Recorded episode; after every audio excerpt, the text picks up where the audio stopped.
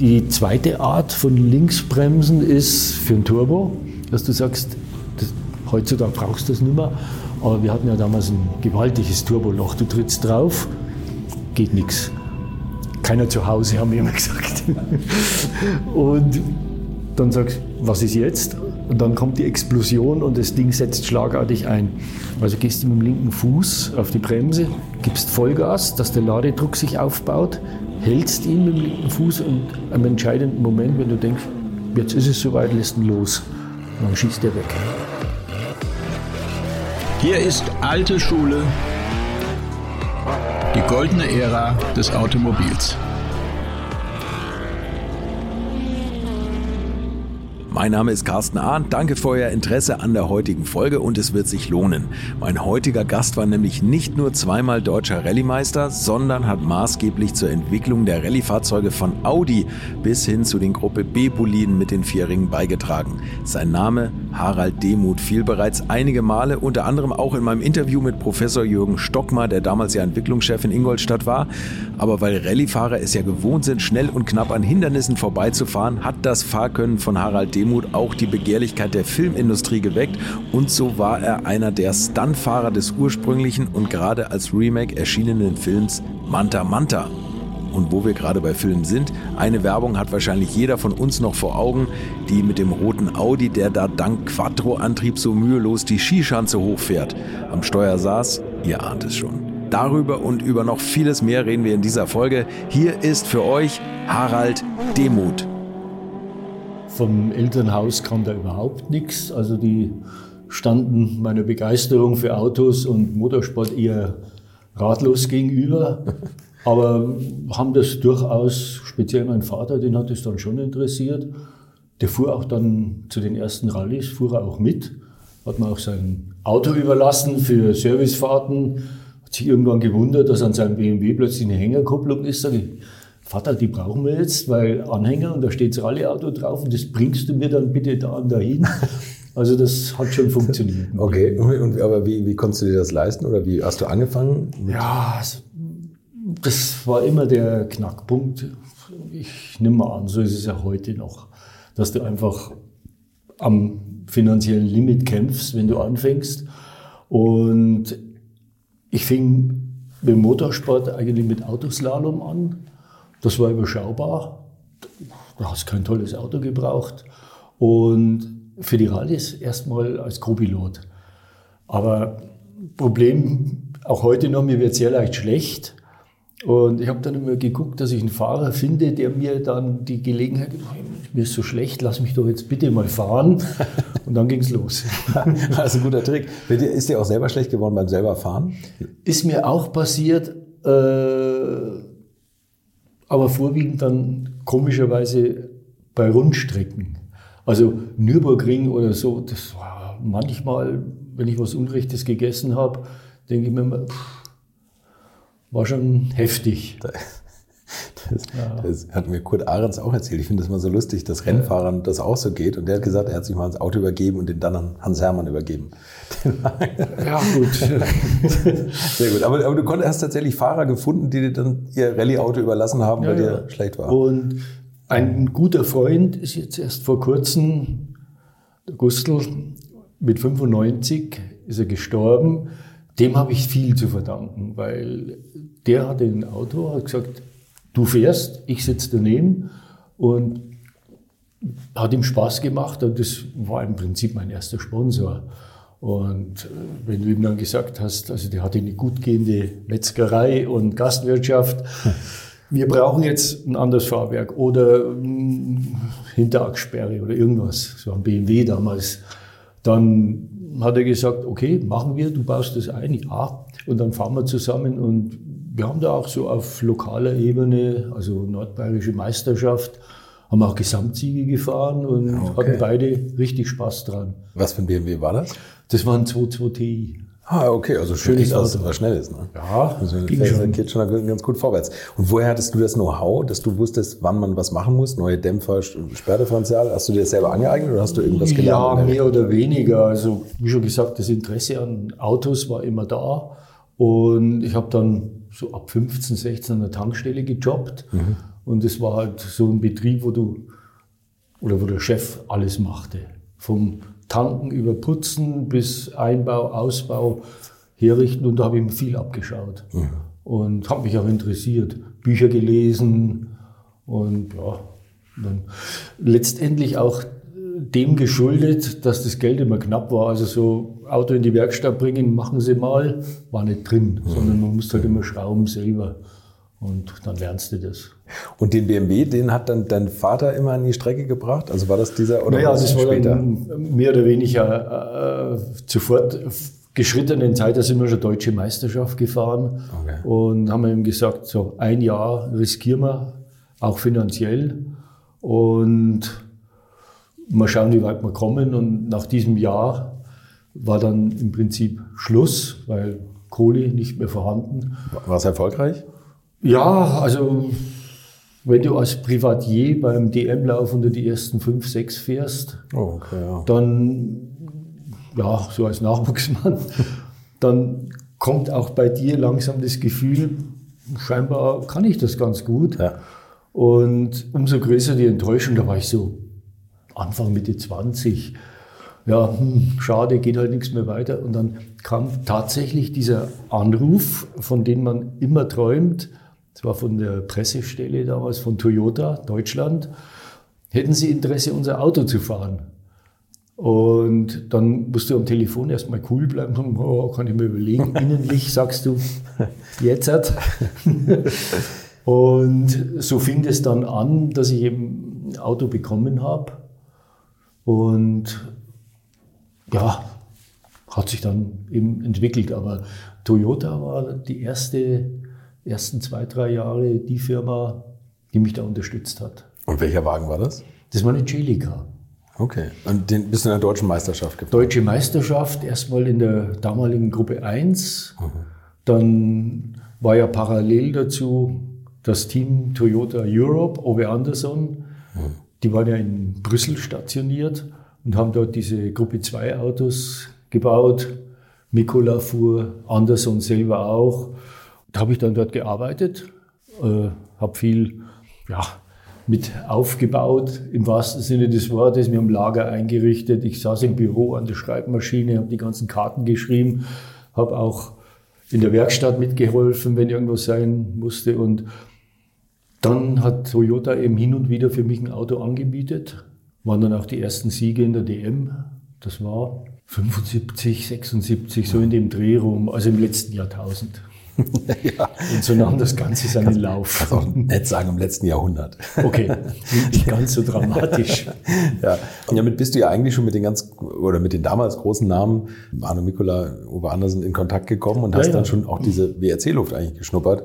Ähm, War war das so das Ziel oder war damals, war es für dich klar, es ist auf jeden Fall Rallye oder war da noch so Rundstrecke auch ein Thema? Äh, eigentlich war Rallye das große Thema und so gelegentliche Ausflüge auf die Rundstrecke haben mir nichts geschadet und das kann ich auch heute noch jedem empfehlen. Fahr mal ein Sechs-Stunden-Rennen am Nürburgring. Da überholen dich Autos, wo du sagst, der hat 100 PS weniger und da, da lernst du viel. Und dann hat ein guter Freund, der ist auch sehr bekannt in den Kreisen hier, ein Journalist, Rainer Braun, Ja, habe ich schon mal gehört irgendwo. ja, ja. Der hat es ermöglicht, dass ich mal ein Formel Super V vom Kurt Bergmann gefahren Oh, bin, okay, in ja. Kaimann, in Hockenheim. Ja. Und da weiß ich nur, dass ich im Regen, im Training sehr gut zurechtkam mit dem Auto. Aber dann bei Trockenheit im Rennen haben sie mich durchgereicht. Und das macht einen schon nachdenklich. Was mache ich jetzt falsch? Weil man denkt ja, man kann gut Auto fahren.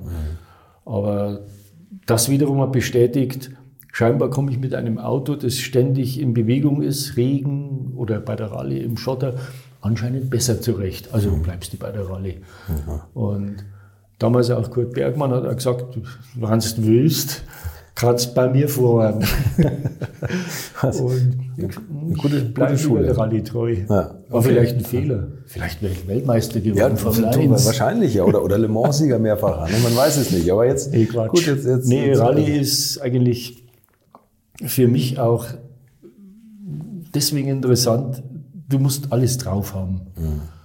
Tag, Nacht, alle Arten von Untergrund und ja, auf der Rundstrecke, ich bin ja dann auch einige Rennen gefahren, aber immer dieser Kontakt, wenn dann einer neben mir war, ich gesagt, fahr du mal voraus und so dieses brutale, ich will es jetzt nicht zu sehr dramatisieren, vielleicht hätte ich das irgendwann mal gelernt, aber der Zweikampf, der findet halt auf der Rallye nicht statt, da läuft die Uhr und dann schauen wir mal, wer am schnellsten von A nach B kommt. Ja, stimmt. Das spielt auch einen Grund. Wenn man, vielleicht, vielleicht wirst du zu höflich und hast die anderen mal vorgelassen, was bei der Rundstrecke schlecht ist. Naja, höflich will ich jetzt nicht sagen, Unerfahrenheit ja. einfach. Und die anderen, die drängen sich halt dann rein. Mir ist da ein Rennen in Erinnerung geblieben, das war in Macau, wo er jetzt immer dieses, im, im, im Herbst findet es statt. Und da gab es mal in der Zeit, wo ich bei Mitsubishi fuhr, mhm. einen Mitsubishi Markenpokal. Okay. Und da habe ich nur gesagt, diese, ich habe den Namen vergessen von dieser Strecke, also das war Stadtkurs und ganz toll, das ist wie eine WP. Interessiert mich eigentlich nur die Trainingszeit, die war gut und im Rennen reichen sie mich durch. Und irgendwann ist es zu blöd geworden, dann haben wir dagegen gehalten und da flog einer aber richtig ab. Um Gottes Willen, der kam hinterher zu mir her, hat sich für den fairen Zweikampf bedankt. Siehst du, vielleicht. Denke ich, hm, wir ticken die Uhren schon ein bisschen anders. vielleicht wäre Rallycross die gute Mischung gewesen. Kurze Rennen. Ja, aber das sind so kurze Dinger, da musste praktisch innerhalb von ein paar Minuten und hier auch wieder Auto gegen Auto, Mann gegen Mann. Und nee, Rallye, da bist du allein in deinem Auto, hast deinen Beifahrer und auch dieser Endurance-Gedanke, wenn du eine Prüfung versaut hast oder Reifenschaden, macht nichts. Kommen noch fünf andere oder zehn andere Prüfungen, holen wir schon wieder auf. Also diese Ausdauer, Langstrecken-Gedanke, das hat mir immer besser gefallen als so Sprints. Und das war ja auch eine Zeit damals, wo du, also wie du schon sagtest, Tag und Nacht und wo du ja wirklich über Stunden lang teilweise ja. Wertungsprüfungen gefahren bist. Ne? Also ja, das eine, klassische Format war eigentlich zwei Nächte, zwei Tage. Dazwischen irgendwo mal eine Pause, da hast du halt dann drei, vier Stunden geschlafen. Das war okay. Wahnsinn. Wie hast du deinen Beifahrer jeweils immer gefunden oder wie hast du dich da so zum Team eingespielt? Äh, ich fing an mit einem Beifahrer, das war ein Freund von mir, muss ich sich so vorstellen, zwei junge Burschen haben keine Ahnung von nix, aber sagen, wir wollen Rallye fahren, einer sitzt daneben, einer fährt. Und so haben wir uns dann schön langsam nach oben gearbeitet bis zur ersten deutschen Meisterschaft, saß der Arvid Fischer neben mir. Und dann haben sich aber unsere Wege getrennt. Und ansonsten, ich hatte nie große Probleme, mich schnell auf einen neuen Beifahrer einzustellen. Und wobei ich sagen muss, ein guter Beifahrer, ein Profi-Beifahrer, der kommt auch mit jedem Fahrer zurecht. Und bin ja viel in England gefahren. Wir haben dann einfach den Schrieb auf Englisch übersetzt. Oder auch die Jahre, wo ich mit dem Italiener gefahren bin, der hat dann auch Englisch geredet und sind wir eine Rallye gefahren, Isle of Man, kommt ein Einheimischer und sagt, welche Sprache ist das, der euch unterhaltet? Schau den an, sag Englisch. Er, no. okay. Italienisches Englisch. Ja.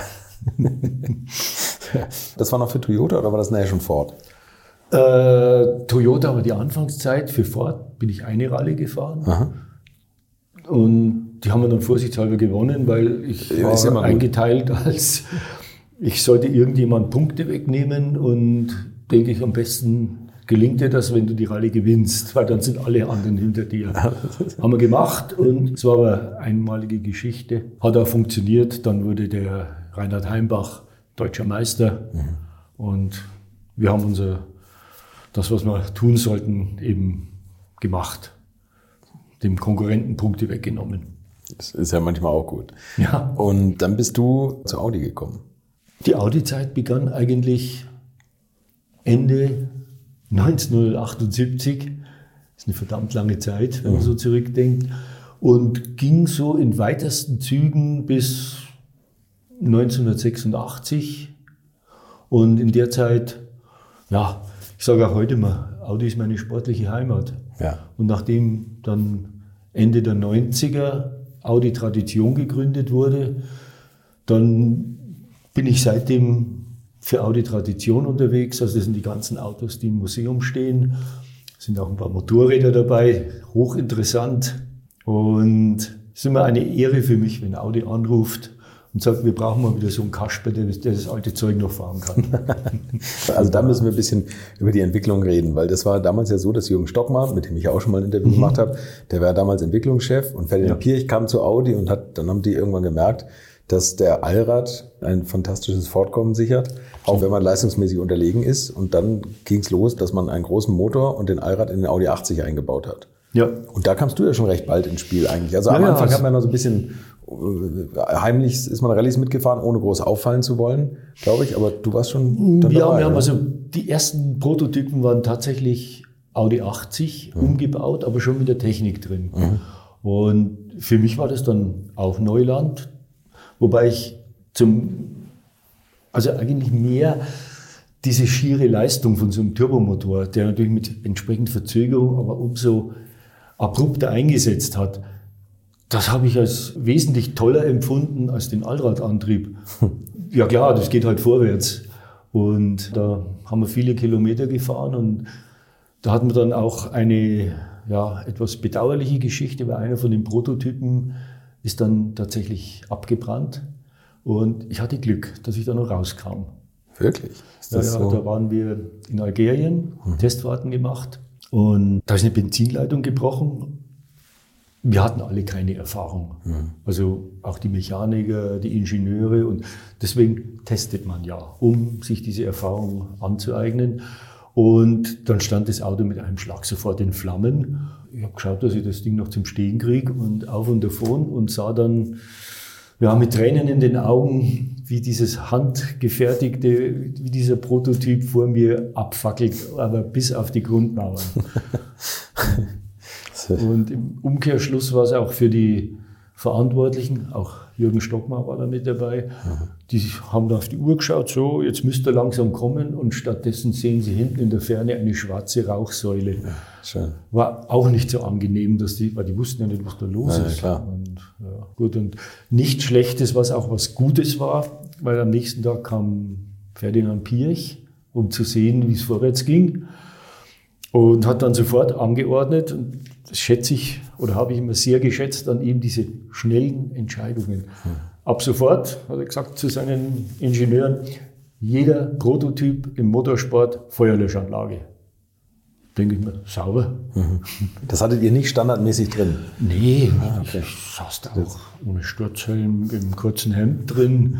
Waren ja nur Testfahrten. Ja, natürlich. Und heute geht man das wesentlich professioneller an, Gott sei Dank.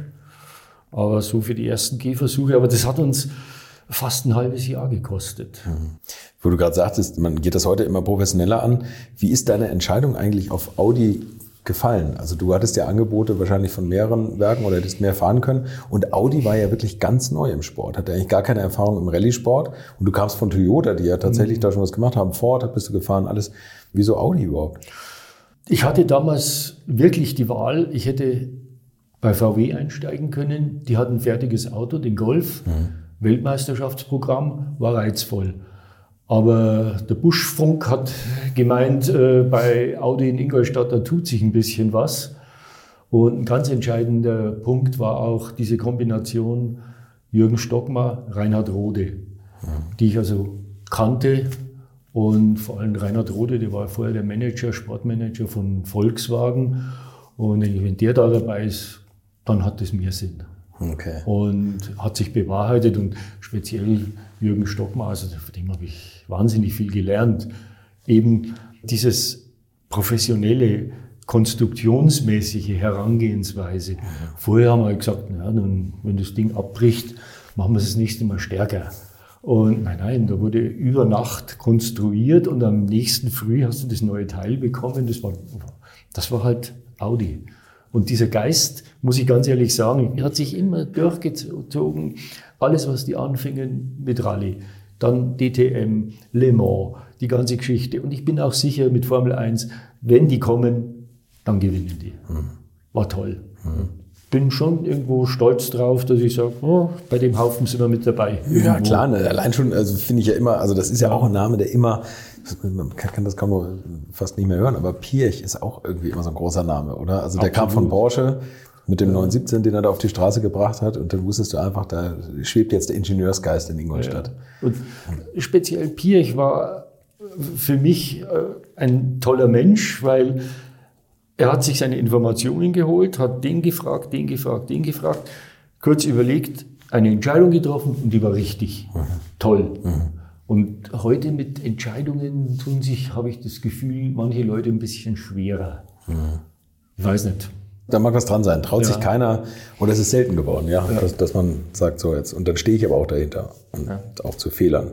Reinhard Rode, der von VW kam, der hat, äh, also für den VW Golf, hast du jetzt gerade schon gesagt, den hat ja SMS vorbereitet. Oder äh, ich glaube, SMS hat, hat an, an Äh, es- Rallye-Golfen gearbeitet. Ne? Also Ja, ja, es gab ja die Motorsport GmbH in Hannover. Da war ja der Rosorius. Genau, Klaus Vorname Peter Rosorius. Klaus, Klaus Rosorius. ja. Der hat das ja initiiert und die fuhren ja auch schon mit erf relativ erfolgreich. Und Konrad Schmidt war eigentlich der Statthalter für Deutschland. Mhm. Der hat in Deutschland die Autos vorbereitet und später ja dann auch unser Auto, unseren Audi Quattro, mit dem wir dann die Meisterschaft gewonnen haben. Normalerweise müsste das der Importeur machen, aber in Deutschland gibt es keinen Audi-Importeur, da gibt es das Werk. Ja, stimmt. Ja. Die sind Weltmeisterschaft gefahren und wir sind Deutsche Meisterschaft, Europameisterschaft gefahren. Ja. Und 79 seid ihr alles gefahren, Deutsche Meisterschaft und auch schon Ja, wir hatten so, ne? so ein Mischprogramm, Ja. um für Teambuilding und Rallyes kennenzulernen. Da sind wir mit dem Audi 80 gefahren. Teamkollege war Freddy Kotulinski. Ja. Auch sehr viele angenehme Erinnerungen. Für Freddy war alles easy, alles lustig, alles toll. Ein grenzenloser Optimist. Und da konnte passieren, was wollte. Freddy hat immer gesagt, ja, ja, das geht schon. War, war toll.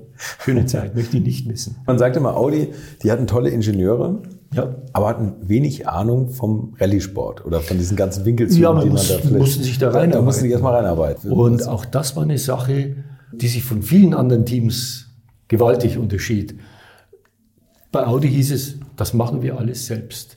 Wir haben gute Leute, wir haben gute Ingenieure, wir haben gute Mechaniker, wir können das. Und da haben einige Leute dann bei Audi wirklich erstaunlich Karriere gemacht, teils als Mechaniker, teils als Ingenieure. Hingegen bei anderen Teams, Toyota fällt mir da ein, weil ich da ein bisschen Einblick hatte, haben wir immer gesagt, zehn Leute, 20 Nationen. hat auch funktioniert, war, war toll. Ja. Also Uwe Andersson am Anfang hatte mir geguckt, natürlich sein Kern, das waren die Schweden, Ja. drei, vier Leute, aber dann überall immer die guten Leute sich rausgepickt. Aber ich glaube, wenn es darum geht, das Reglement so ein bisschen auszuschlachten und vielleicht auch während einer Rallye dann die eine oder andere Trickserei an den Tag zu legen, das hat der Christian Geisdorfer mal erzählt, da waren die Italiener wahrscheinlich mit dem, mit dem Audetto oder so Führend. ein bisschen führend. Ne? Führend. Das, da hat Audi sich wahrscheinlich erst noch so ein bisschen reinfuchsen müssen in Ja. diese Sachen. ne? Die waren da vielleicht einfach zu brav oder zu regelkonform. Zu Deutsch. Zu Deutsch, ja genau. Zu so Deutsch. kann's nennen, ja. Kannst du dich sonst noch an irgendwas erinnern, was so bei, bei Testfahrten passiert ist? Und Jürgen Stockmann hat auch so ein paar Sachen erzählt von heimlichen Testfahrten im Wald nachts und wo die Polizei dann kam. Und Ah, das war üblich zu, zur damaligen Zeit. Ja. Wir hatten da in der Nähe von Ingolstadt, hatten wir einen Steinbruch. Da sind wir ordentlich verprügelt worden von dem Auto. Also einen Tag dort zu fahren, du bist abends heimgekommen und äh, du, wie gerädert. Und da ging es halt nur drum, um die Haltbarkeit vom Auto zu testen. Auch in Neuburg, nicht zu verwechseln mit dem, was jetzt da entstanden ist. Da gab es einen Truppenübungsplatz. Da haben wir auch sehr viele Kilometer gefahren. Dann auch mit den Prototypen. Die waren erkenntlich. Ich weiß nicht, wie es heute ist. Aber die hatten irgendwo einen roten Punkt an der Scheibe. Dann wusste der Werkschutz, der darf bei Tageslicht nicht raus, dass man nicht sieht. Also mussten wir nachts fahren. Dann kam Pirch, sagt, meine Herren, nicht unter 1000 Kilometer morgen früh. Dann sind wir die Autobahnen rauf und runter getobt. Da ging es eben drum, Dauerlauf zu fahren, Langlebigkeit und so jede Ausfahrt raus, drüben wieder rein, dass ein bisschen Leben in die Bude kommt. Und ja, tagsüber haben wir geschlafen, nächste Nacht sind wir wieder losgezogen. mit welchem Wagen war das? Quattro. Mit, tatsächlich mit dem kurzen oder mit dem, mit dem Anfang mit dem langen? Und nee, mit dem ganz normalen langen ja. Quattro und den dürfen wir eben nicht sehen. Ja, klar. Ja. Ja, Wahnsinn, oder? Dass man das immer auf den Straßen noch gemacht hat. Damals. Und es hat ja auch geklappt, weil keiner hatte ein Handy dabei, wo Fotos gemacht werden konnten. ja, und dann hat man eine Teststrecke oder eine Landstraßenschleife rund um Ingolstadt. Die ist größtenteils noch auf meinem Mist gewachsen. Und das Kriterium war, um einen bestimmten Ort, wo der Chefmechaniker gewohnt hat, wir hatten Funk im Auto, aber natürlich noch keine Handys. Und die Reichweite des Funks hat diese Strecke bestimmt. Dass ich also immer sagen konnte, wenn mir irgendwas passiert, jetzt erreicht er mich noch oder ich erreiche ihn und kann mir helfen. wenn ich irgendwo im Wald stehe, ist kein Telefonzelle oder irgendwas. Ja, klar. Und auf dieser Strecke wird, habe ich mir sagen lassen, teilweise auch heute noch gefahren.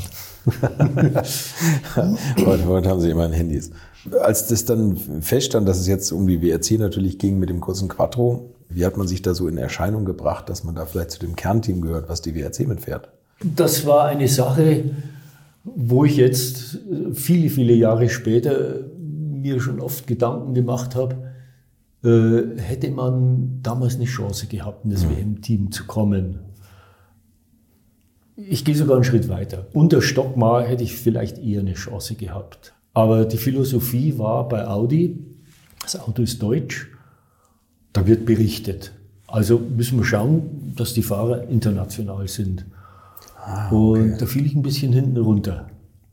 Aber ich habe praktisch die ganze Zeit viele Testfahrten gemacht, Langstreckentests, Langlauftests und, und, und solche Geschichten. Und da wusste ich ja, vom Speed her geht schon. Mhm. Ja. Aber so, so mal eine komplette Saison Weltmeisterschaft wäre interessant gewesen. Gegen Jahresende, wenn es dann die Markenweltmeisterschaft ging, dann haben wir öfter die Chance bekommen, dass wir WM-Läufe mitgefahren sind und das hat auch gut funktioniert. Ja, eigentlich schon, weil also Erfolge ja. hattest du ja immer und die ganze Testerfahrung, die ganze Entwicklungserfahrung, mhm. äh, außer an Walter, an dem waren sie natürlich dran, weil der schon Weltmeister war. Ne? Das war natürlich die Lichtgestalt, das ja. ist ja heute noch der Walter und es hat vier Jahre, glaube ich, gedauert, bis er dann endlich zu Audi ging mhm. und war klar, irgendwann kommt er. Er hat auch viel mit Dieter Basche dann die Entwicklung vom Sportquattro mit dem S1, also mit dem ganzen Flügelwerk, da war die Erfahrung von Dieter Basche wieder maßgebend, von der Rundstrecke her, über die Aerodynamik. Da war ich am Anfang auch skeptisch, weil ich bin auch viele Tests gefahren. Und irgendwann, das war Frankreich, Michelin, Testgelände bei Regen, wunderbar. Das Auto übersteuert zu arg, ich wollte gerade Luft holen was ich als Fahrer jetzt machen würde, an den Achsen, Dämpfer, Federn, man sagt, der Pasche, da machen wir hinten zwei Flaps auf den Flügel, so breite Dinger. Denke ich mir, Flaps, das Übersteuern war weg. Wirklich, mit ja. den kleinen Dingern. Und dann dachte ich mir so das erste Mal, ja, mit dieser Aerodynamik hat schon was. Muss man sich doch noch damit auseinandersetzen. Ja. Du hast eben schon gesagt, dass du unter Stockmar vielleicht eine Chance gehabt hättest es gab ja dann irgendwann dieses Zerwürfnis zwischen Pirch und Stockmar. Und dann ist der Reinhard Rode nicht der Nachfolger geworden, was wahrscheinlich schlau gewesen wäre fürs Sportprogramm, sondern kam Walter Treser. Ja. Und da war das so, dass du einfach kein, kein Treser-Fahrer Treser hatte null Interesse. Ich hatte ja damals einen Teamkollegen, den Walter Smolay. Ja. Und da hat Audi gesagt, das war 1980, mhm. ihr beide fahrt Deutsche Meisterschaft mit Audi 80 und der Bessere, wie immer man das dann definiert hätte, mhm. kommt ins WM-Team. Mhm. Keiner von uns kam in dieses Team, sondern wir haben uns dann nur angeschaut, das Muller und ich haben gesagt, jetzt stehen wir beide auf der Straße und hatten beide für 1981 keinen Fahrervertrag. Das ist eindeutig mit Walter Röhrl übrigens, der ja dabei mit Mercedes Der stand hatte, 81 stand auf, auf der Straße. ja, war so. Also ihr hattet bei Audi gar keinen festen Vertrag. Also das war gar Jahresverträge. Gab es für dich mal zu der Zeit, als du dann gemerkt hast, vielleicht wird das mit dem WM-Team nichts, die wollen das international besetzen, dass du die Marke wechselst oder so? Oder? Ja, wenn du im Dezember erfährst, dass du nächstes Jahr nichts zum Fahren hast, mhm. ist es verdammt schwer. Mhm. Und SMS, Konrad Schmidt, hat dann 81 auf Eigeninitiative, er war ja auch mit betroffen. Der ist auch rausgeflogen ne, von Tresa. Mehr oder weniger. Er hat dann in Eigeninitiative ein Audi Coupé eingesetzt. Das war praktisch, ja, sah aus wie ein Quattro, aber ohne breite Kotflügel, Frontantrieb. Und mit dem ist dann abwechselnd Walter Smolley und ich sind dann abwechselnd Rallyes gefahren, um einfach zu zeigen, wir sind noch da. Mhm. Und nachdem die Ära Treser beendet war, kam Reinhard Rode als Sportchef und der hat gesagt, ich will, dass 82 ein Quattro in der deutschen Meisterschaft fährt. Wir haben so ein tolles Auto und in Deutschland fährt das Ding nicht. Mhm. Wir wollen das in Deutschland zeigen und dann fiel die Wahl auf mich und ich habe mich mit der deutschen Meisterschaft ordentlich bedankt für das Vertrauen. 82 hat es gleich geklappt auf Anhieb. War wunderbar. Ja, ja, das stimmt. Wobei ich dazu sagen muss, das Auto war überlegen. Also es war nicht einfach zu fahren, klar, aber dafür hatte ich ja jede Menge Testkilometer. Ich wusste einigermaßen, wie man damit umgeht und wenn das dann der Fall war, dann war man wirklich der Konkurrenz überlegen. Gib ich zu, kein Problem. So, nach 82, also da bist du ja nun wirklich mehr als aufgefallen. Ja, auch dann, wenn das Auto überlegen war, also gab es da dann Anfragen, dass andere Werke mal gesagt haben, den können wir auch international gebrauchen? Von anderen Werken kam nichts, hat mich halt gar nicht interessiert, weil Audi war mein Ding und okay. ich bin dabei geblieben. Hatte dann auch ein Engagement in der englischen Meisterschaft. Mhm. Das ging über ein paar Jahre dann auch weg.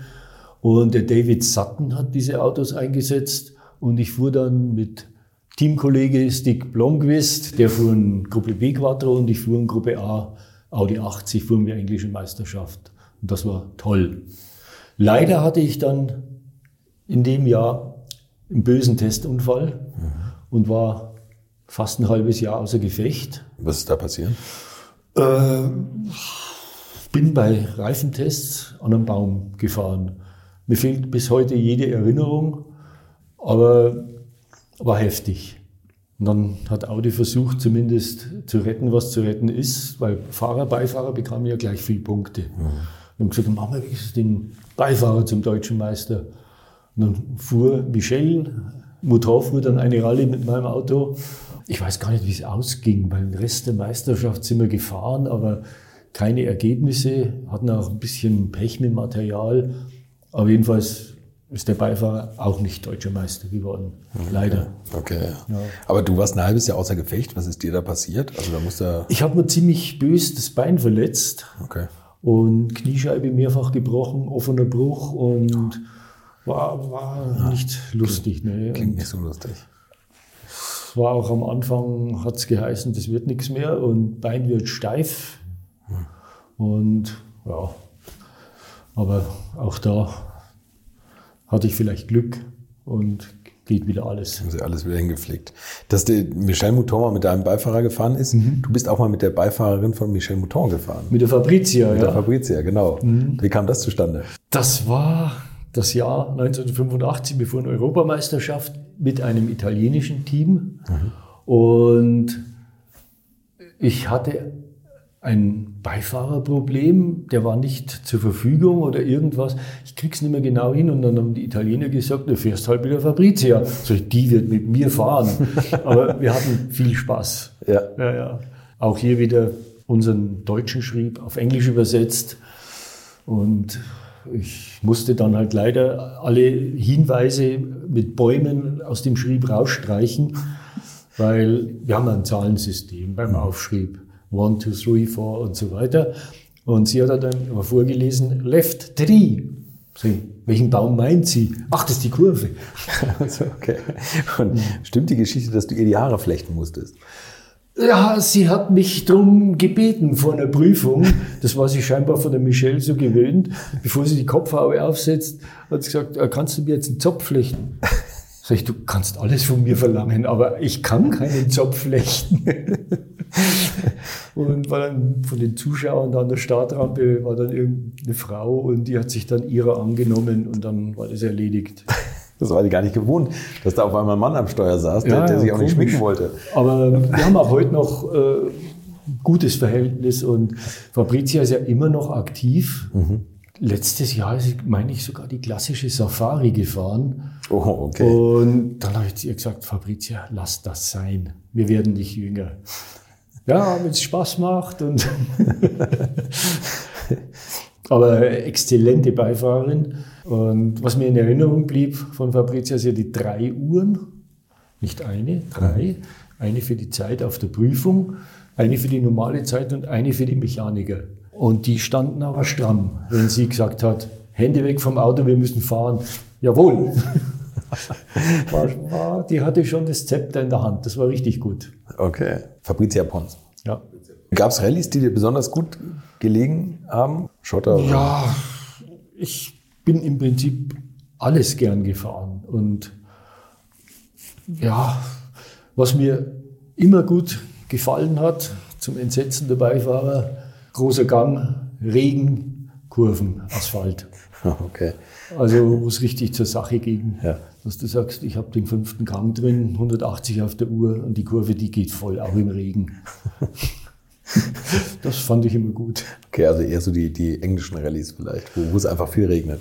Äh, ja, in England war in erster Linie Schotter. Das Matsch, ne? Ja. Und Schotter ist zu der damaligen Zeit untrainierbar. Also du hast am Start deine Karte mit den Abzweigen bekommen und der Beifahrer hat gesagt, in drei, vier Meilen kommt einmal ein Linksabzweig und dazwischen bist du alleine auf sich gefahren.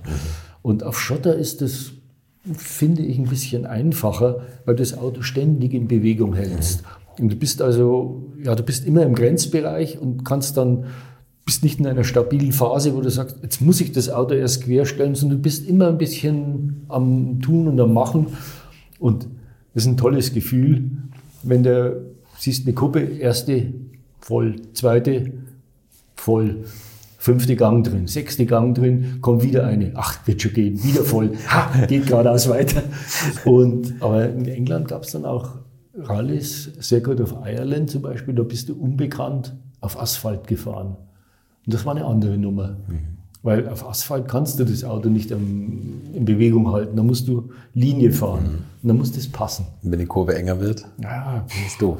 oder Isle of Man. Ja. Also, ich weiß nicht, wie ich die im ersten Jahr gefahren bin.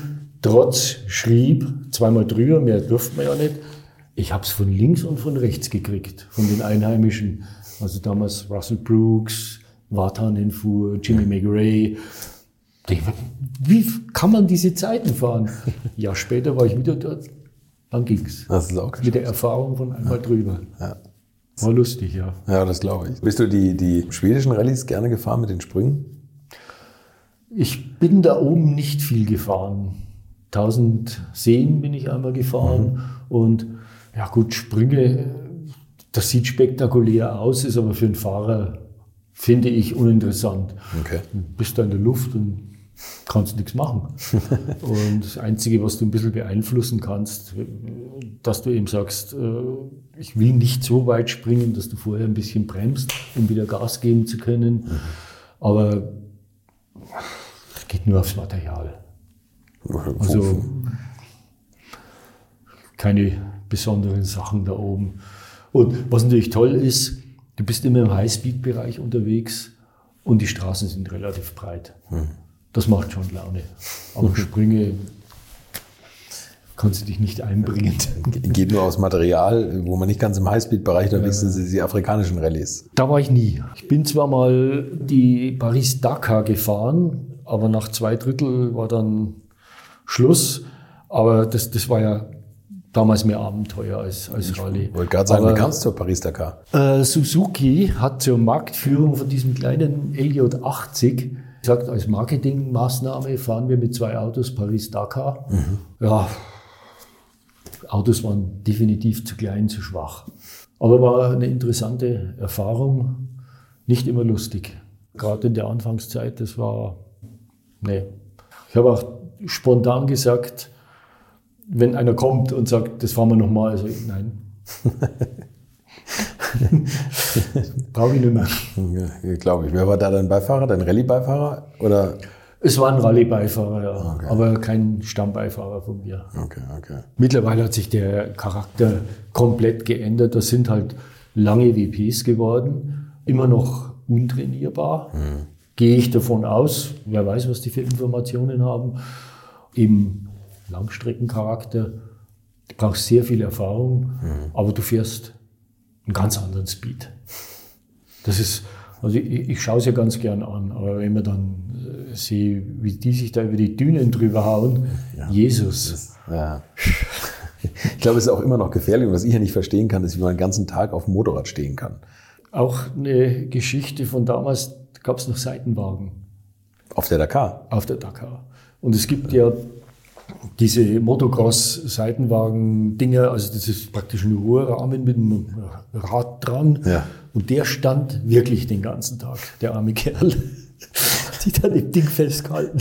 Der konnte nirgends sitzen. Ja, natürlich. Ach, das ist, also, Gut, ich weiß auch nicht, wie man sich da so quälen kann, aber du bist 1984 dann nochmal Deutscher Meister geworden mhm. für Audi. Ja. War das das bessere Jahr und leichter oder was? Das war ein Jahr mit mehr Höhen als Tiefen, Gott sei Dank. Mhm. Aber wie soll ich sagen, wir fuhren auf eigene Rechnung. Weil nach dem Jahr vorher, wo ich ihm sagte, dass wir keine Ergebnisse hatten, wurde beschlossen seitens Audi, wir stellen das Programm Deutsche Meisterschaft ein. Mhm.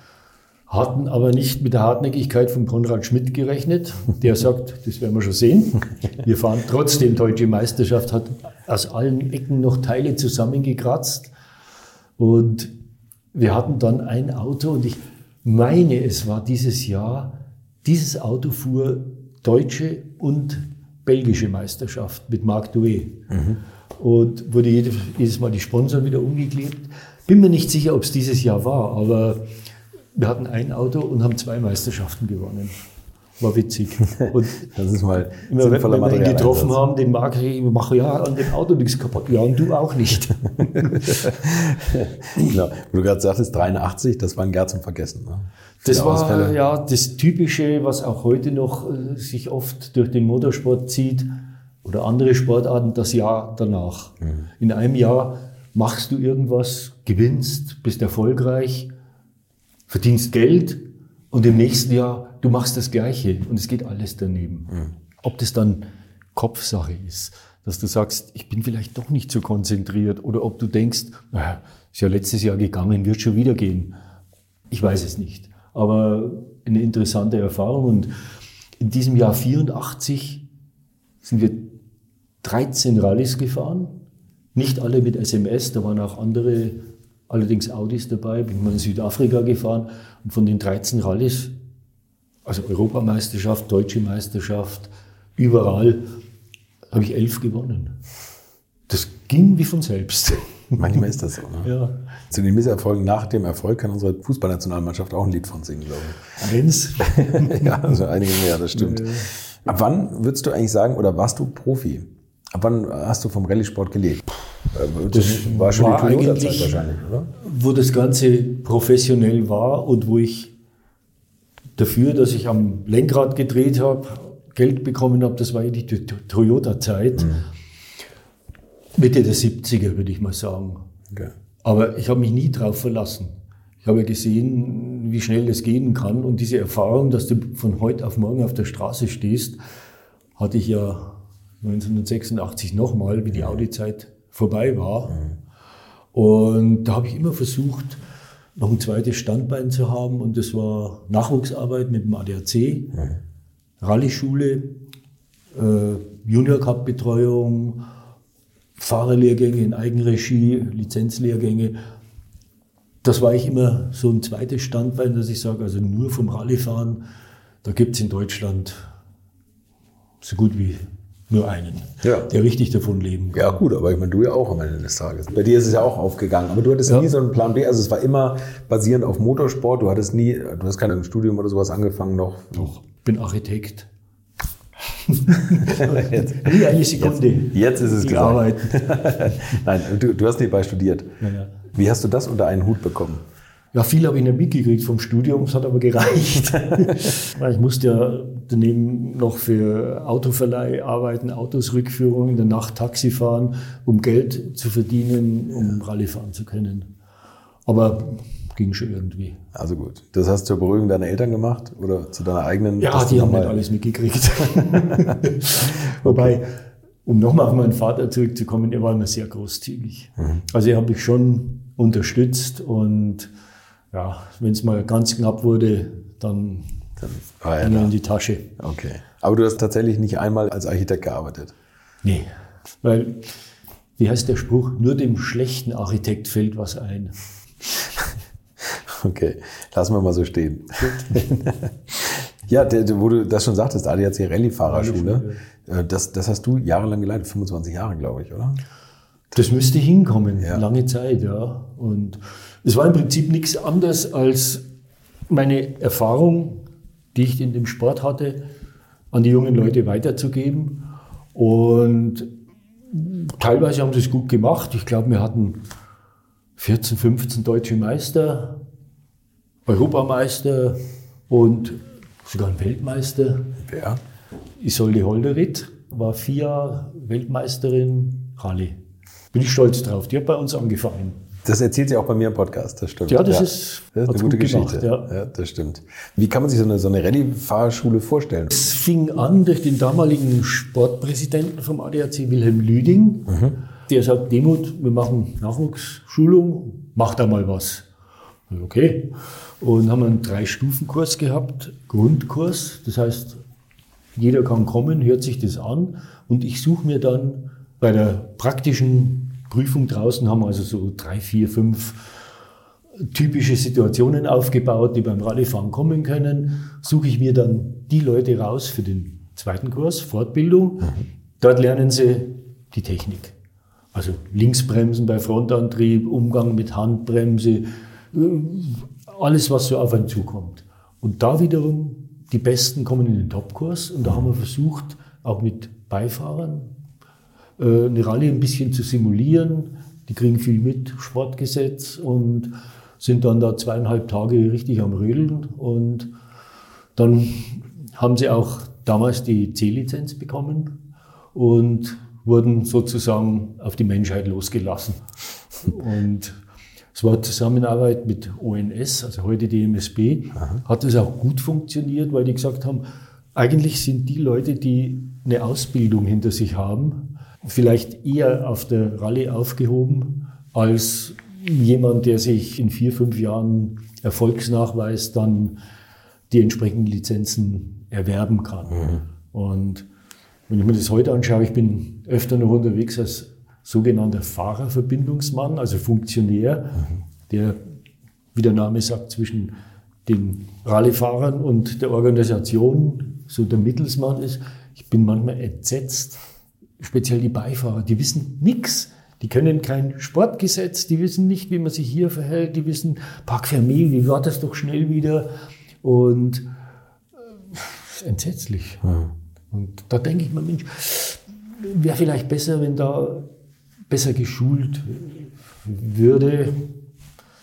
Wobei, wie schnell dann einer fährt, auch wenn er jetzt diese Ausbildung hinter sich hat und sagt, okay, ich weiß, wie das geht, aber ich kann es nicht. Das ist eigentlich egal. Hauptsache, er verhält sich richtig. Ja, klar. Auch hat immer viel Spaß gemacht. Vor allem, ich hatte immer ein Sportprogramm mit dabei. War auch lustig. Ja, das glaube ich. Und du, und das ist, war aber ein, ein, ein geförderter Kurs, oder? Also, wie du gerade sagtest, das konnte man nicht kaufen, man konnte nicht ADAC sagen. hat es gesponsert. Deswegen auch diese Auswahl in die nächste Stufe. Genau. Weil das war nichts, was man sich für 10.000 Mark hätte kaufen können. Nee, nee, also der, sondern da das war man ganz gesichtet klarer, sozusagen. ganz klarer Auftrag. Auch der Nachfolger von Wilhelm Lüding, das war ein, der Hermann Tomczyk. Mhm. Mit dem war ich übrigens mal in meiner Anfangszeit, da war mal ein Teamkollege von mir. Wir fuhren beide Toyota im gleichen Team. Ach so, okay. Ja, seitdem kennen wir uns. Ja, und der hat es auch immer gefördert. Und zum Beispiel dieser erste Kurs, dieser Grundkurs, 100 D-Mark. Also nix. Um einfach zu sagen, wir wollen die Leute ans Rallyfahren bringen. Und das wurde dann immer delegiert an die jeweiligen Regionalverbände. Die wiederum haben es an Ortsclubs delegiert. Also es lief wirklich gut. Hat Spaß gemacht. Und das hast du schon parallel zu deiner Audi-Zeit Immer angefangen? parallel, ja. ja. Und nach dem Gewinn der zweiten deutschen Meisterschaft 1984, was kam dann 85? War das auch wieder so ein schlechtes Jahr für dich? Weil du- 85 sind wir, war genauso fürchterlich dieses Jahr. da hat wirklich nichts funktioniert. Verrückt, tatsächlich. Ja, das ja. ist teilweise am Auto, teilweise lag es an mir äh, und ah, gibt. Ja. So, und dann warst du 86, war dann Schluss bei Audi. Ja, da hatte ich noch einen Testvertrag. Mhm. Und das waren ja auch dann die letzten Auftritte von der Gruppe B. Mhm. Danach fuhr Audi ja noch 87, meine ich, war das Pikes Peak Projekt. Da habe ich viel getestet. Mit dem Pikes Peak Rennen? Ja, ja, das war okay. Der allererste. Äh, haben wir das erste Auto, was gebaut wurde, haben wir in Hockenheim mehr oder weniger einen Rollout gemacht, um zu sehen, ob es überhaupt funktioniert. Nicht jetzt Abstimmungsarbeiten, dafür ist für Pikes Peak ist Hockenheim nicht geeignet, bloß zu sehen, geht das Ding, funktioniert mhm. Und dann war noch der kleine Kurs und beim Armbremsen, wo du in den großen Kurs einbiegst, ins Leere getreten.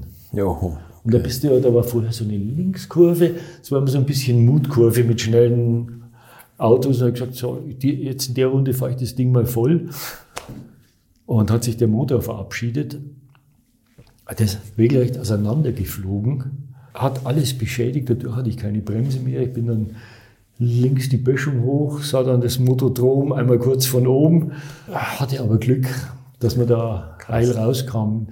Naja, Test begann um acht, um halb neun haben wir zusammengepackt. Zusammengefiegt sozusagen eigentlich. Ne? Ja, und das Schönste sein. war, Hockenheim ist ja ein Besitz von Mercedes mhm. und die haben dann natürlich auch ihre Runden gedreht und der erste, der da war, war ein Testfahrer von Mercedes und der schaut da rein und von dem Motor war echt der eine Zylinder komplett weg.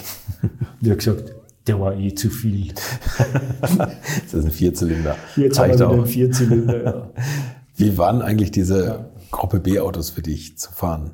Toll. Das muss so faszinierend sein, oder? Ja, es ist auch heute noch, wenn ich mich da reinsetze, wie die Dinger anschieben, das, das macht richtig Spaß. Ja, und ja, ich bin nicht der einzige Fahrer, ob Rundstrecke, ob äh, Rallye oder irgendwas, der sagt, PS kannst du nie genug haben. es ist einfach schön, wenn du damit umgehen kannst und setzt dich rein und ja. Ich immer, ich habe neulich einen Vortrag von Christian Geisdorfer gehört, der beschreibt, wenn Journalisten mitgefahren sind, dass die ohnmächtig geworden sind beim Beschleunigen oder Echt? Anbremsen. Ja, also er sagt, das, das haben sie wohl ein paar Mal gehabt. Also das hatte ich noch nie. Hast du nicht? Beim nee, ich hatte schon Leute, die gesagt haben, kann ich wieder raus? Ich wäre auch so einer gewesen. Ja, ja. Ich hatte öfter die Gelegenheit oder es bietet sich an, dass man sagt, jetzt fährt man mal da mit. Und äh, ich habe da mal einen Bogen drum gemacht. Eine Ausnahme gab es, das war Walter Röhrl in der Anfangszeit. Also Walter und ich, wir kennen uns, ach, über 50 Jahre. Mhm. Und wenn der fuhr, da daneben zu sitzen, da hatte ich gar keine Zeit, dass es mir übel wird oder irgendwas. Und da war ich nur fasziniert, was der Mann macht. Ist das so, dass du fasziniert bist von Walter Röll? Absolut. Ist ja. das nochmal so anders? Ja, weil diese Präzision, der, der fährt so, so fehlerfrei, so, der haut nicht rein oder irgendwas, sondern es läuft alles so selbstverständlich und ist toll. Bist du auch bei anderen mal mitgefahren, Björn Waldegard oder so, das, als Vergleich? Beim Stieg bin ich mal mitgefahren. Und das war auch faszinierend. Er ist jetzt nicht wesentlich größer wie ich, aber der hat eine Sitzposition. Wenn ich beim Testen ein Auto von ihm übernommen habe, da muss man erst den Sitz wieder einen Meter vorschieben. Der lag da so hinten drin und so mit den Fingerspitzen das Lenkrad, weil er nicht lenkt. Der macht alles mit den Füßen. Das Ding kommt quer und so, ein bisschen so. Faszinierend. Okay. ganz, ganz eigenen Fahrstil. Okay, wie würdest du deinen Fahrstil beschreiben? Konservativ. Ich war okay. nie der Linksbremse vor dem Herrn. Mhm. Natürlich hast du die ganzen Techniken, ob Frontantrieb, Heckantrieb, das hast du alles drauf, musst du ja haben. Aber so beim Fahren selber eigentlich nichts Besonderes. Okay, ihm ist ein Wort gefallen, vielleicht ganz interessant für Leute, die jetzt da nicht so tief drin sind. Linksbremsen bei Frontantrieb. Ah ja. Wozu macht man das? Das, das finde ich äh, irgendwie total interessant. Das ist ja, irgendein Schwede hat das erfunden. Zwangsläufig. Die Schweden haben eben mit ihrem Saab, da sind die gefahren und da haben die eben diese Technik erfunden. Das heißt, du bremst mit dem linken Fuß mhm. und gibst mit dem rechten aber Vollgas. Das heißt, die Antriebskraft über Vollgas überwindet die Bremskraft, die du mit dem linken Fuß hast an der Vorderachse, aber nicht an der Hinterachse. Also hinten bremst er. Ja. Das heißt, du machst eine Richtungsänderung. Also ist eigentlich ein bisschen wie Handbremse ziehen, oder? Aber viel präziser. Ah, okay. Also bei 120 ziehe ich nicht mehr an der Handbremse. Aber bei 150 kann ich mit Linksbremsen noch arbeiten. Tatsächlich, das ist der Unterschied. Das Handbremse, die nehme ich so für eine Kehre oder Ja. irgendwas. für langsame Ja. Strecken. Und die Überwindung ist halt die, dass du auf eine Kurve zufährst, viel zu schnell, bleibst aber auf Vollgas und dann bremst du mit dem linken Fuß, der eigentlich nur kuppeln kann, der kein Gefühl hat, Mhm. gefühlvoll das Ding in die Kurve rein. Das ist die Herausforderung. ja, die, die zweite Art von Linksbremsen ist für ein Turbo, Mhm. dass du sagst, das, heutzutage brauchst du das nicht mehr, aber wir hatten ja damals ein gewaltiges Turboloch. Du trittst drauf, geht nichts. Keiner zu Hause, haben wir immer gesagt. und dann sagst du, was ist jetzt? Und dann kommt die Explosion und das Ding setzt schlagartig ein. Also gehst du mit dem linken Fuß auf die Bremse, gibst Vollgas, dass der Ladedruck sich aufbaut, hältst ihn mit dem linken Fuß und am entscheidenden Moment, wenn du denkst, jetzt ist es soweit, lässt ihn los. Und dann schießt der weg.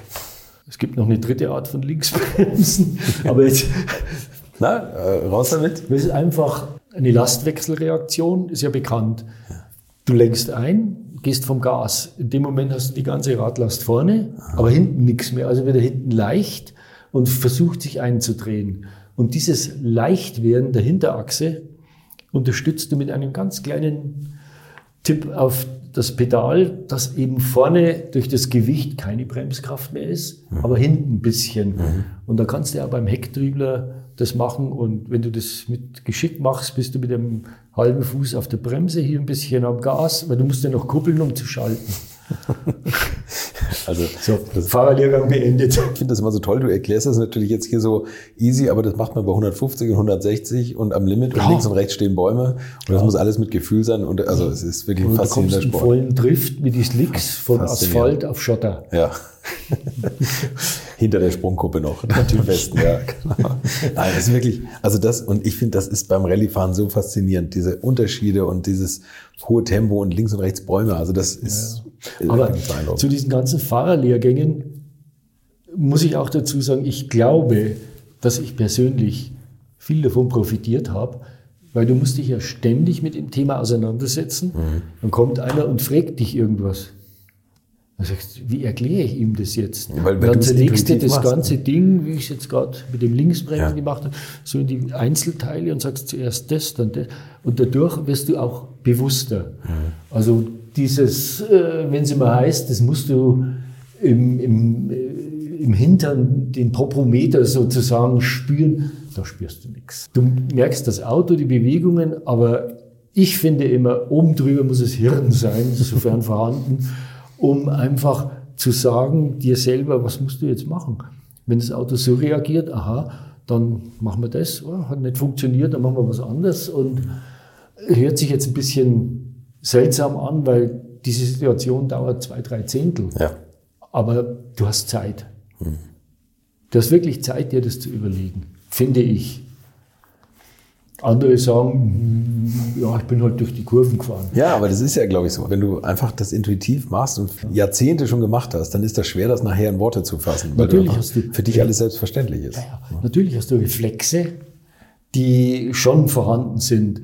Zum Beispiel dieser Gegenlenkreflex. Da brauchst du nicht drauf warten, sondern äh, das ist auch so ein Punkt, äh, wo viele Leute Fahrsicherheitstraining, Schleuderplatte, wo du die Hinterachse wegreißt.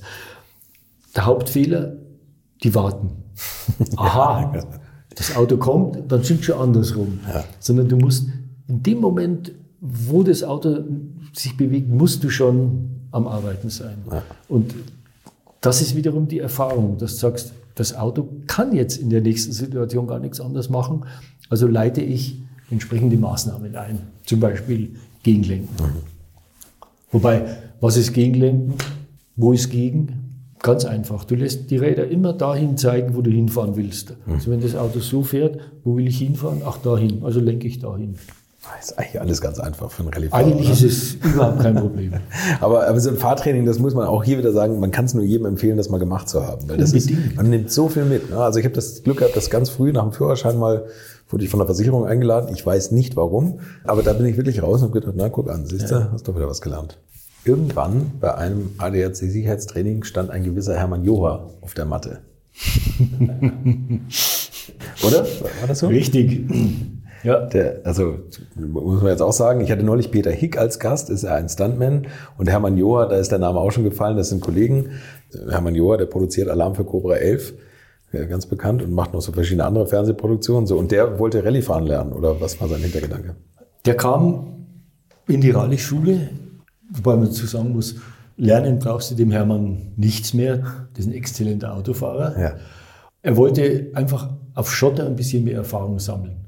Und dann kam er irgendwie auf Rallye-Schule, weil er gesagt hat, der Typ, der da die Schwungschanze hochgefahren ist, zu dem gehe ich hin. Der kann das. Da müssen wir auch noch drüber reden. und ich kannte ihn vom Namen her, weil er verrückte Sachen gemacht hat. Und sage, was willst denn du hier?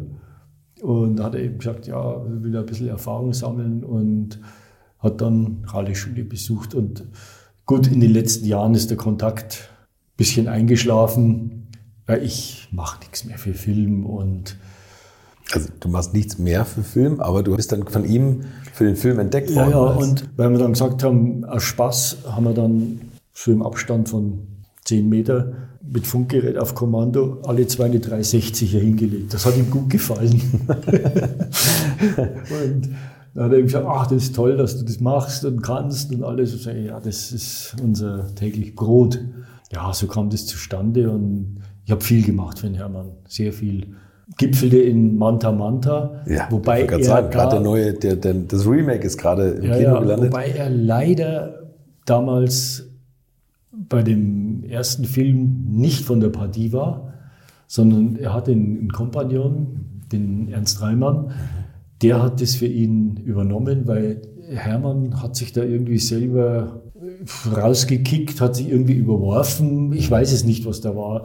Und wir haben praktisch in seinem Geiste, haben, haben wir das durchgezogen und ja, war auch eine gute Geschichte, enormer Zeitdruck, weil parallel dazu entstand ja Manta, der Film. Die hatten ja auch sowas ähnliches gemacht. Die waren dann zu unserem Entsetzen zwei Wochen früher im Kino. Aber wenn man so sieht im Nachhinein, war, glaube ich, Manta Manta, auch wegen Till Schweiger, Tina Ruland, glaube ich, die bessere und erfolgreichere Produktion. Der Kult. Also nicht umsonst ist der jetzt nochmal wieder in den Kinos gelandet. Ja. Hast du ihn schon gesehen?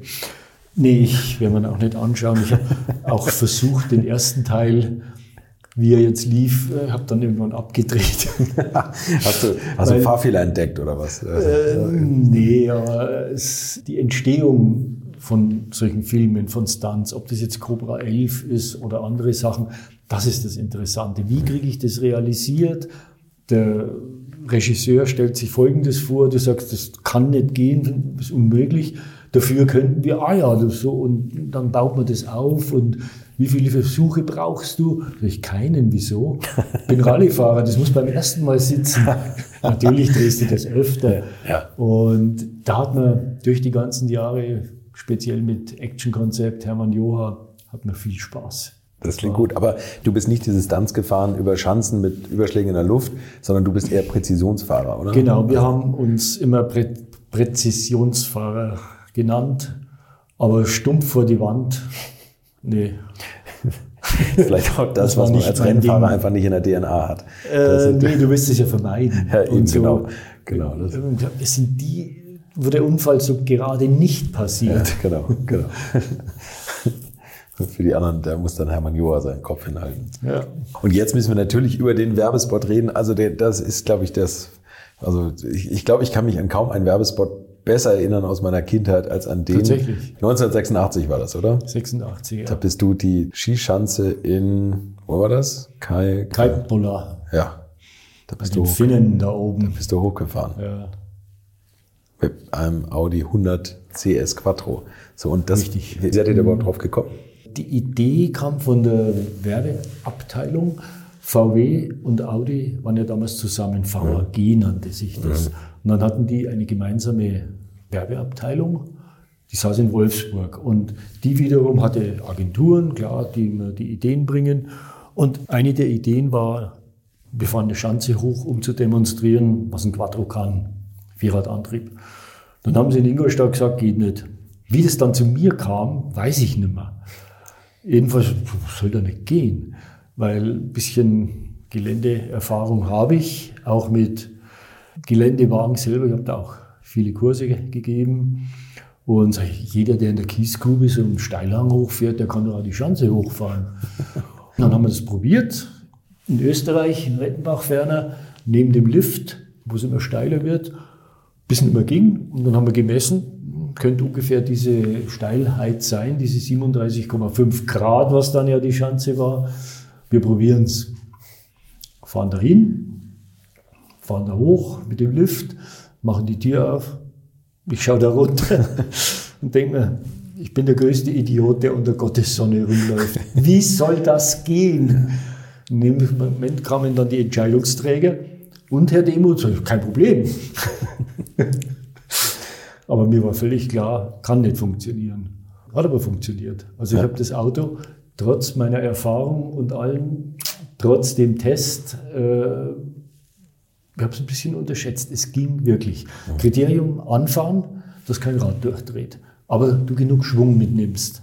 In dem Moment, wo ein Rad durchdreht, natürlich vorne, weil da keine Radlast mehr ist, ist vorbei. Dann steht der Apparat.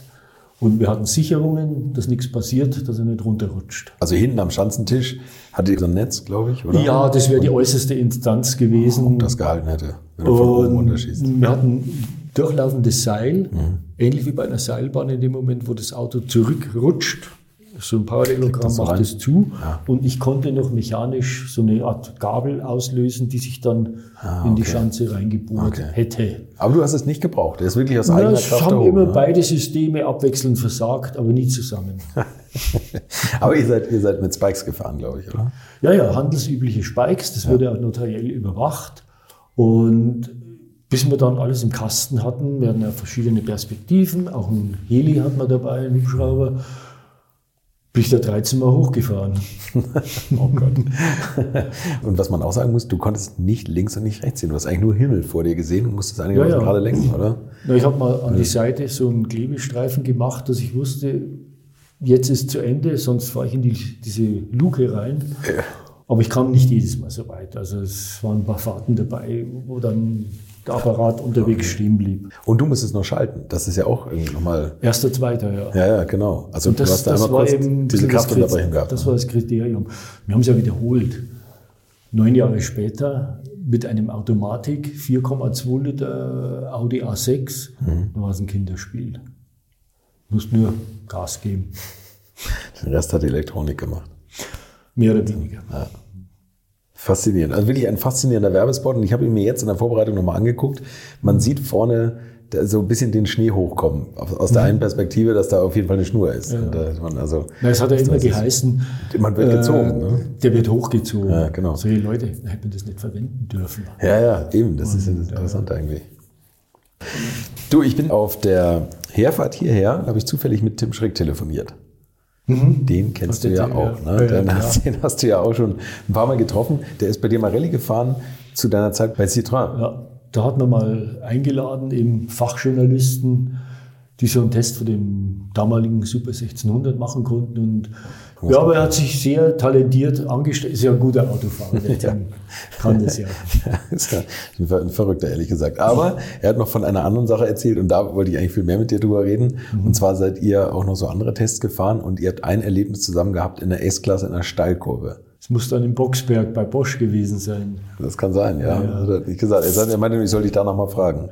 Da hat man, ich meine, im Auftrag von Bosch einen Film gemacht für die Leistungsfähigkeit damals. ESP war was Neues am Markt. Und da saß man dann zu viert drin, genau. Kamera, Ton, Tim war scheinbar mit dabei.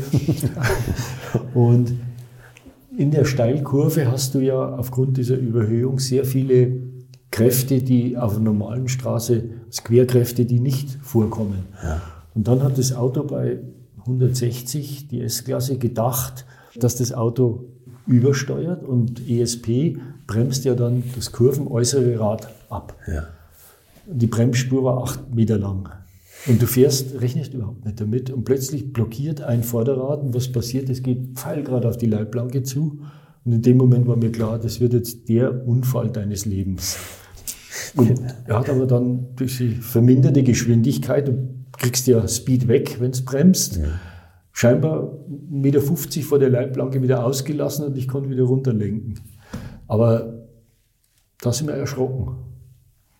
Und physikalisch zu erklären, Ja, klar. aber wenn du dann drin sitzt, Nicht, trotzdem nicht schön, auch wenn es physikalisch zu erklären ist. vor allem ist ja keiner damit gerechnet, aber dann hinterher, klar, weil die, die Kräfte da so hoch sind und dann denkt das System, jetzt übersteuert das Auto und ich muss es abbremsen. Das ist, Also es setzt praktisch diesen Heckschwung, um das Drehen zu vermeiden, einen Bremsvorgang gegenüberliegend auf dem am Rad. ne? Ja. Und normalerweise bei ABS kann ja kein Rad blockieren. Mhm. Aber dieses System ESP kann auch heute noch Räder kurz zum Blockieren bringen. Und wenn du halt dann entsprechend Speed drauf hast, acht Meter kann man jetzt ausrechnen, bei der und der Geschwindigkeit dann vielleicht zwei Zehntel oder was. Ja, aber da passiert schon ordentlich was im Auto, ne? wenn ein Rad Aber- auf einmal voll bremst. Ja, ja. Das Lustige ist, ich habe einen Podcast, und das fällt mir jetzt gerade ein, gemacht mit dem Herrn von Zanten. Das war der Erfinder dieses ESPs bei Bosch. Also der war bei Mhm. Bosch. Und Ja. ich glaube sogar, der hat mir das erzählt. Der hat mir von diesem, ich weiß jetzt nicht, ob das von dem Fall war und ich habe das jetzt auch nicht so, aber jetzt fällt es mir gerade ein, da müsst ihr jetzt nochmal wieder reinhören, dass der gesagt hat, die hatten mal Probleme bei der Abstimmung in, Ja. in der Steilwandkurve, dass das System, was ja damals noch sehr noch nicht so digital war, in den Anfangs, genau, dass, dass die das auf jeden Fall reinprogrammieren mussten, dass bei Steilwandkurven nicht Ja gut, unbedingt das äh, System da eingreift. kann man natürlich sagen, wer fährt im Ja. Normalbetrieb eine Steilwandkurve? Aber du, wenn du weltweit Autos verkaufst, die Leute machen scheinbar jede Dummheit damit. ne? Das Naja, du dann- auch schon erlebt haben. Klar. Hast du bei Serienautos manchmal so mit abgestimmt auch? Ja, haben wir öfter gemacht. Aber da bist du als Fahrer eigentlich nur der Chauffeur. Die Ingenieure sagen dir, was du zu tun hast und das machst du. Und man greift gerne auf professionelle Fahrer zurück, weil die halt gleichmäßig und professionell fahren können. Speziell Reifentests haben sie dich losgelassen und wenn du da, Hockenheim will ich viel gefahren, also kleiner Kurs, wie lang ist der? 2, Komma irgendwas Kilometer. Und wenn du da plus minus zwei Zehntel gefahren bist, haben sie den rausgeschickt. Weil nicht präzise genug. Wirklich? Ja, es ist aber klar, weil die halt dann ihre Produkte entsprechend vergleichen. Und wenn die sagen, wenn, wenn der im, beim Fahrer schon mal eine halbe Sekunde Unterschied ist, dann können wir den nicht brauchen. Dann wissen wir nicht, es ist der Fahrer, es ist der Reifen. Ja, okay. Aber dann fährst du auch nicht am totalen Limit, sondern du sagst, das sind meine Schaltpunkte und machst das eben gleichmäßig. Oder mit dem ersten Audi TT, der ein bisschen spitz abgestimmt war. Das mal vorsichtig zu sagen. Ja, ich fand's klasse. Äh, Aber es waren halt viele Leute überfordert damit. Kam ja dann andere Kinematik, ISP wurde eingebaut, Heckspoiler. Der Heckspoiler, so. ne? der war ja Und damals das entscheidende noch, Ding. der damalige verantwortliche Ingenieur, der ist jetzt lange Jahre schon beim BMW, Jos van Aas, Mhm. bekannter Mann, der hat gesagt, jetzt haben wir ihn kastriert. Bei BMW darf er vielleicht die Spitzenautos weiterbauen, wer weiß. Ja, das, das war damals auch meine Meinung. Wenn das ein Ferrari oder ein Lambo gewesen wäre, hätte jeder gesagt, ja, du bist zu blöd zum Autofahren. Ja. Die sind so. Ja. Aber ein 50.000 Mark Auto damals, äh, das muss nahsicher sein. Also, ja. Leider. Ja. leider, da sagst du was. Dein Herz sonst schlägt teilweise auch für italienische Autos, oder? So ein bisschen. Da bist du, Ja, stehen bei rum zu Hause. stehen ein paar rum zu Hause. Du hast tatsächlich auch klassische Autos, oder? Ja, ich habe einen wir im Moment wieder zusammen. Das ist ein Alfa Romeo Bertone, 2 Liter. Okay. Ja, Motorachsen sind schon drin, aber jetzt kommen die Kleinteile und dann wird's lang. Fährst du damit irgendwie nur so jetzt so ein bisschen über die Das sind meine Landstraße? oder? Sommerautos. Im Alltag? Ja, ja, klar. von A nach B. Wunderbar. Sehr gut. Schalten, Bremsen, Kuppeln. Und damals ja Hightech. Vier Scheibenbremsen. Natürlich, Also, Fünfgang, also das- genau. zwei so. Nockenwellen. Ein tolles Auto damals. Ja, immer noch eine Erscheinung. Ja. So. Und sonst noch irgendwelche Klassiker? Die- Naja, dann stehen kann? noch zwei andere Alphas rum. Einer ist, der wird jetzt 60, ein Spider. Toll. Ähm, wo können wir dich noch so erleben? Du fährst, glaube ich, das Eifel Rally Festival, da bist du regelmäßiger Gast. Da bin ich regelmäßiger Gast und die haben wir jetzt äh, in diesem Jahr das zehnjährige Jubiläum, denke ich, ja. Und da gibt es eine Handvoll, acht oder neun Leute, die jedes Jahr da waren, da gehöre ich mit dazu. Da bin ich stolz drauf. Aber ich muss dazu sagen, bei der Eifel, das war auch immer eine meiner liebsten Veranstaltungen, die, die das organisieren, das, das sind Freunde. Und sage, wegen euch komme ich da. und, ja, dieses Jahr fahren wir mit Audi wieder.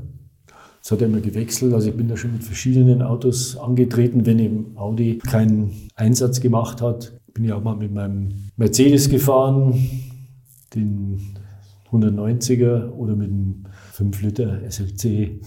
Okay. Macht Spaß. Ja, das glaube ich. Ja. Und der ist ja auch, also der hat ja sogar Automatik, glaube ich, oder? Dreigang-Automatik, aber eine Handbremse.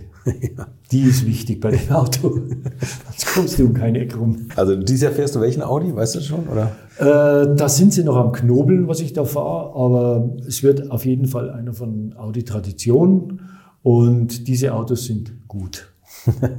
Ja, davon gehe ich aus. Jetzt kommen wir zu meiner letzten Frage.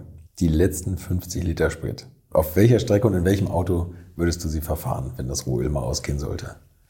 Ich glaube, dann würde ich meinen Spider nehmen und würde wunderschöne Strecken bei uns im Grenzland durch den Oberpfälzer Wald, über die Grenze Tschechien wieder zurück und würde dann in Eger im Café 11 noch einen Cappuccino trinken und dann hoffe ich, dass ich mit den restlichen drei Litern heimkomme. Vielen, vielen Dank. Hat ganz viel Spaß gemacht. Ich danke. Das war der Rallyefahrer Harald Demuth und ich weiß nicht, ob ihr beim Anhören ein ähnliches Gefühl hattet, aber ich glaube, er hat sein Licht ein bisschen unter den Scheffel gestellt. Wenn ihr euch selbst davon überzeugen wollt, wie es aussieht, wenn er von der Kette gelassen wird, dann seht und trefft ihr ihn beim diesjährigen Eifel Rally Festival vom 27. bis 29. Juli in Daun in der Vulkaneifel. Mich und einige Gäste trefft ihr schon etwas früher. Am 13. Mai gibt's die alte Schule live in München. Meine Gäste an dem Abend werden sein Jost Capito, Harald Groß und Walter Brun. Jost war ja bis letztes Jahr noch Chef beim Formel 1 Rennstall Williams. Walter Brun hatte mit Eurobrun 1 sein eigenes Formel 1 Team und vielleicht finde ich mit beiden zusammen heraus, was sich in der Zwischenzeit alles geändert hat. Wobei die Geldverbrennung wahrscheinlich geblieben ist. Leute, das wird ein unterhaltsamer Abend, das verspreche ich euch. Kauft jetzt eure Tickets auf eventim.de. Was man hat, das hat man. Wir hören uns auf jeden Fall in der nächsten Woche wieder. Bis dahin viel Spaß bei der Ostereiersuche und bleibt gesund. Infos, Bilder und alles Wissenswerte unter der Internetadresse www.alte-schule-podcast.de.